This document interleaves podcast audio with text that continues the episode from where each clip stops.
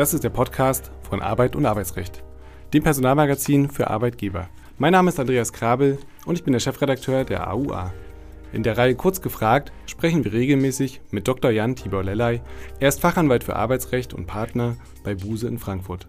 Er berät seit vielen Jahren Unternehmen umfassend im Arbeitsrecht von A wie Abmahnung bis Z wie Zeugnis. Seinen Schwerpunkt hat er im Betriebsverfassungs- und Tarifrecht.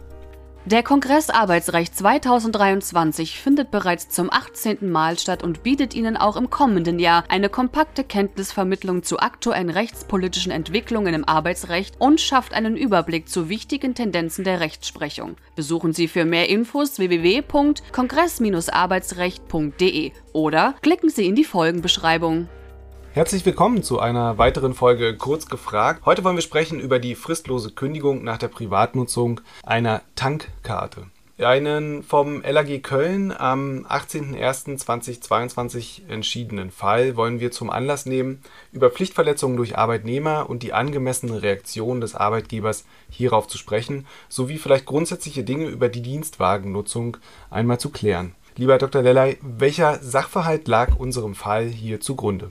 Ein fast schon klassischer Sachverhalt, wenn wir über außerordentliche fristlose Kündigungen sprechen, nämlich ein Mitarbeiter, auch leitender Mitarbeiter in einem Unternehmen hatte zumindest eine Zeit lang Zugriff auf eine Tankkarte und dann geht der Streit schon los, nämlich das äh, Streit, der Streitpunkt, der erste ist es wirklich nur für Dienstfahrten zu nutzen, die Tankkarte äh, oder eben auch nicht. Und das Ganze hat sich dann noch gesteigert, ob möglicherweise auch ein Fahrzeug äh, an Kunden überlassen wurde durch diesen Mitarbeiter also alle Problematiken aus dem Dienstwagen und der Betankung von Dienstwagen. Und das hat dann zu mehreren Kündigungen geführt äh, und ähm, in dem Sinne wirklich ein fast schon klassischer Fall aus dem Repertoire der außerordentlichen Kündigungsgründe. Nun sollte man ja eigentlich meinen, dass das alles vertraglich geregelt ist, was hier im Raume stand, aber wie hat das Gericht eigentlich entschieden?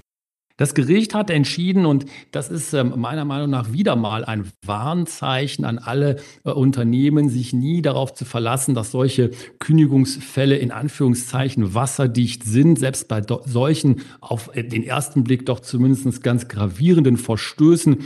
Das äh, LAG hat nämlich entschieden und die Kündigung für unwirksam erklärt. Alle Kündigungen, drei an der Zahl, die da ausgesprochen wurden, hat es für unwirksam erklärt. Die erste Instanz übrigens hat es noch genau anders gesehen gesehen, hat die Kündigungen äh, durchgewinkt und gesagt, doch, das ist in Ordnung, das waren Kündigungsgründe. Das LAG hat aber ja hier das letzte Wort und sagt, nein, das geht eben äh, nicht, weil man letztendlich hier auf eine unklare Lage sich berufen konnte. Es war eben nicht ganz klar, ob die Tankkarte privat genutzt werden durfte oder nicht und welchem Zeitraum. Und das alles hat man dann sehr stark gemessen an der Betriebszugehörigkeit und der sonstigen sozialen Schutzwürdigkeit des Klägers und kommt dann zum Ergebnis, dass die Kündigung Kündigungen selbst bei diesen Verstößen, ähm, wenn sie denn nun vorgelegen hätten, unwirksam sind. Also ein Warnzeichen wieder einmal für alle Kündigungsschutzverfahren, die in Unternehmen vorbereitet werden. Und ich bin mir nicht ganz sicher. Ich glaube aber, dass die ähm, Revision nicht zugelassen wurde, weil eine Nichtzulassungsbeschwerde gibt. Das deutet ja so ein bisschen auf ähm, da nochmal Rechtsstreitigkeiten hin. Sind das Ergebnis und die Begründung denn insofern nachvollziehbar?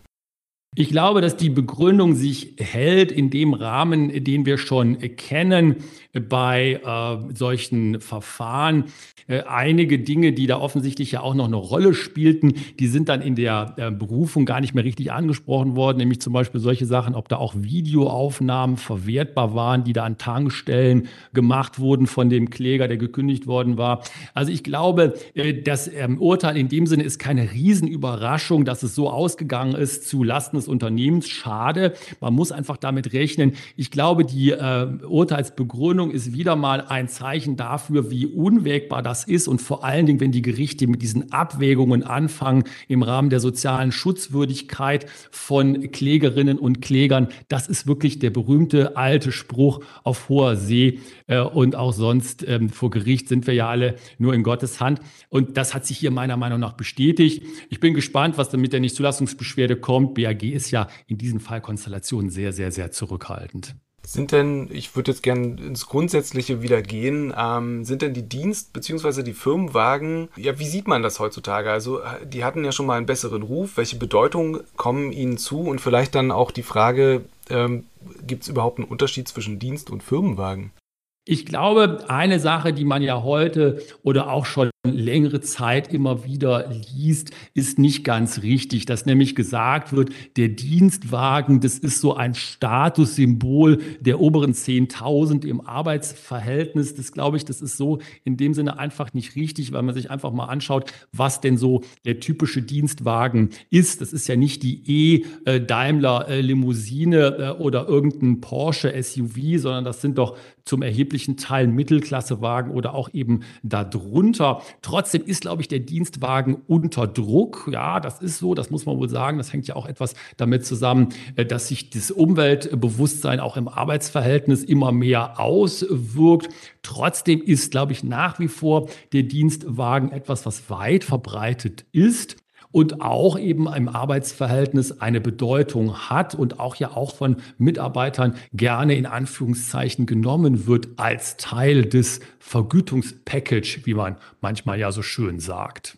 Welche Möglichkeiten gibt es denn bei der Überlassung eines äh, Kfz durch den Arbeitgeber? Sollte da die Privatnutzung eigentlich immer erlaubt sein?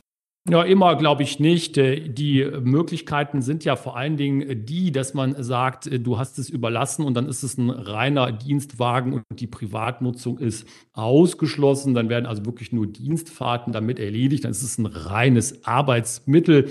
Das sind aber ja nicht die Dienstwagen, über die wir häufig auch in diesen gerichtlichen Auseinandersetzungen sprechen. Da hat man dann als Arbeitnehmerin und Arbeitnehmer gar nicht so viel Gelegenheit, irgendwas zu tun, was dem Unternehmen missfällt, weil es ja wirklich nur das Arbeitsmittel ist, also wie ein Laptop oder vielleicht ein Block und ein Kugelschreiber, ein bisschen teurer vielleicht, aber eben auch nicht mehr. Aber die Privatnutzung, da ist es ja, da äh, geht es ja zur Sache in dem Sinne, dass es da interessant wird. Und deswegen wird es ja auch regelmäßig so gemacht, dass das in äh, der Privatnutzung erlaubt ist, das Fahrzeug zu führen und damit eben wirklich ein interessanter Vergütungsbestandteil für viele Arbeitnehmerinnen und Arbeitnehmer wird.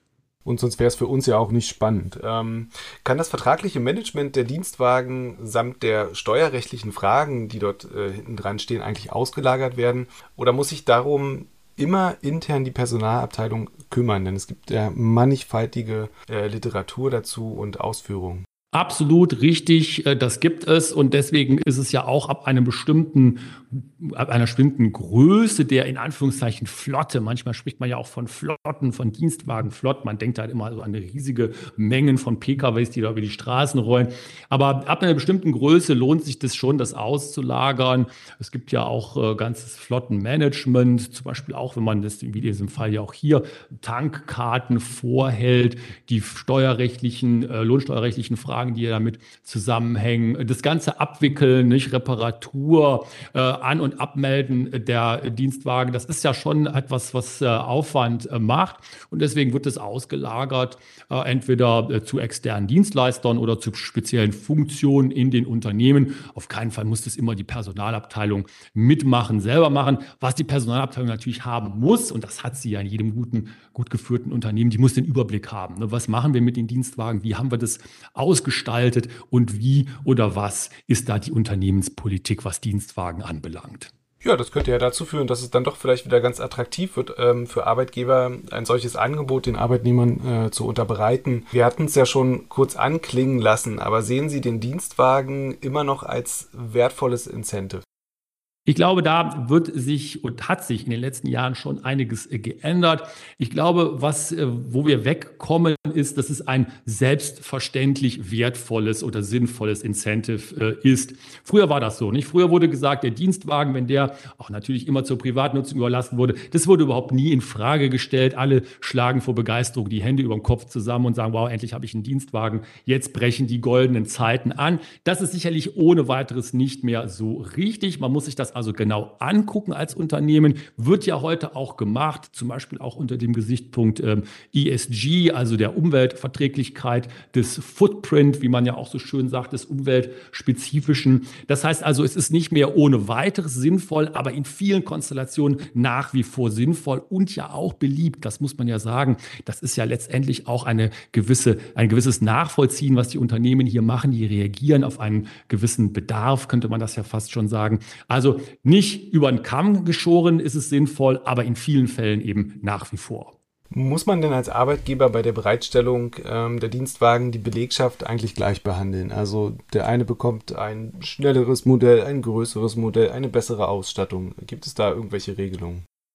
Ich äh, sage das mal so rum, wenn man das nicht tut, dann holt man sich den Streit ins Haus und der ist dann, das will ich auch ganz offen so sagen, verdient. Ja, der Streit ist dann verdient, denn eins ist ja klar, der Dienstwagen, der auch zur Privatnutzung überlassen würde, wurde, äh, der ist ein äh, Incentive, ein Gehaltsbestandteil äh, und dementsprechend muss der sich natürlich an den ganzen Regeln, Stichwort arbeitsrechtlicher Gleichbehandlungsgrundsatz, Stichwort Vergütungssystematik und so weiter und so weiter messen lassen, die für alle anderen Gehaltsbestandteile auch äh, gelten. Da kann man also nicht nach dem Nasenfaktor oder Pi mal Daumen irgendwo was machen. Und ähm, gute Unternehmen tun das ja auch. Ich muss ganz offen sagen, ich kenne an sich kein Unternehmen, das das nicht tut. Da gibt es eine Dienstwagen-Policy, wo das eben festgelegt wird. Das wird an Funktionen geknüpft, das wird an Tätigkeiten geknüpft. Das ist also rational nachvollziehbar und da ist keine willkürliche Ungleichbehandlung und die wäre ja auch verboten. Und Sie haben es ja schon angesprochen, Stichwort ESG. Das ähm, Steuerprivileg für die Dienstwagen wird ja derzeit wieder sehr kontrovers diskutiert und seine Abschaffung gefordert. Ähm, die FDP und die Autoindustrie, also allen voran natürlich, da gibt es auch andere Interessengruppen, aber die halten allen voran mit mehr oder weniger guten Argumenten dagegen. Was steckt denn hinter dieser Diskussion?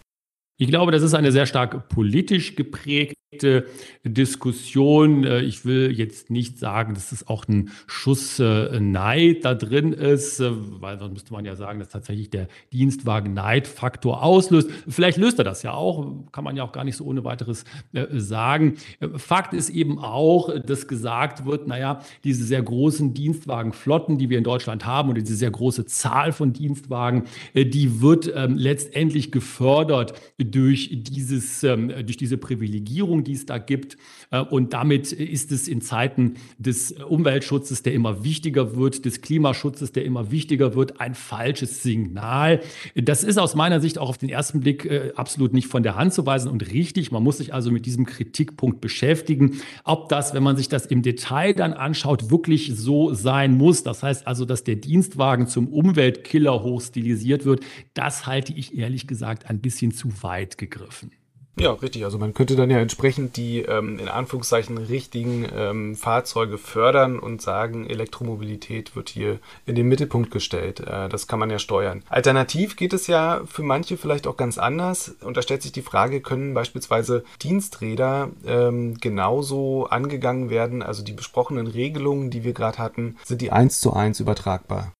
Ja, eins zu eins nicht ohne weiteres, aber trotzdem viele der Probleme beziehungsweise Fragestellungen, die wir aus dem Bereich der Dienstwagen, der Privatnutzung, der von Dienstwagen oder zur Privatnutzung überlassenen Dienstwagen, auch überlassenen Dienstwagen kennen, die gibt es auch bei den Dienstfahrrädern. Da stellt sich zum Beispiel auch die Frage, ist es ein Teil der Gehaltsumwandlung oder gibt es das dazu, äh, praktisch on top? Da kommen dann auch solche Dinge auf wie ein geldwerter Vorteil, der da eine Rolle spielen kann. Der ist ein bisschen weniger als beim Dienstwagen. Da wird ja im Dienstwagen wird ja diese berühmte 1%-Regel angewendet.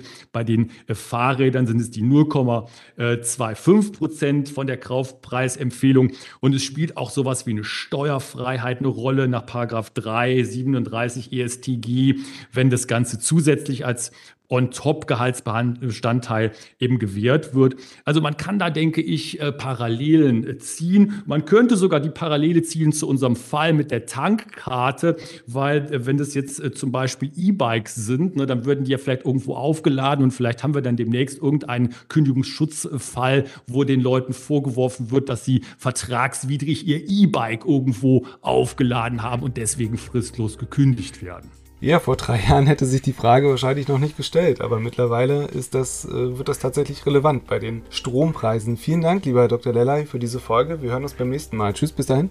Dankeschön, tschüss. Es gibt Verbesserungsvorschläge zu dem Podcast oder dem Newsletter oder Sie möchten uns Ihre Meinung mitteilen, schicken Sie gerne eine E-Mail an auer.redaktion.husmedien.de.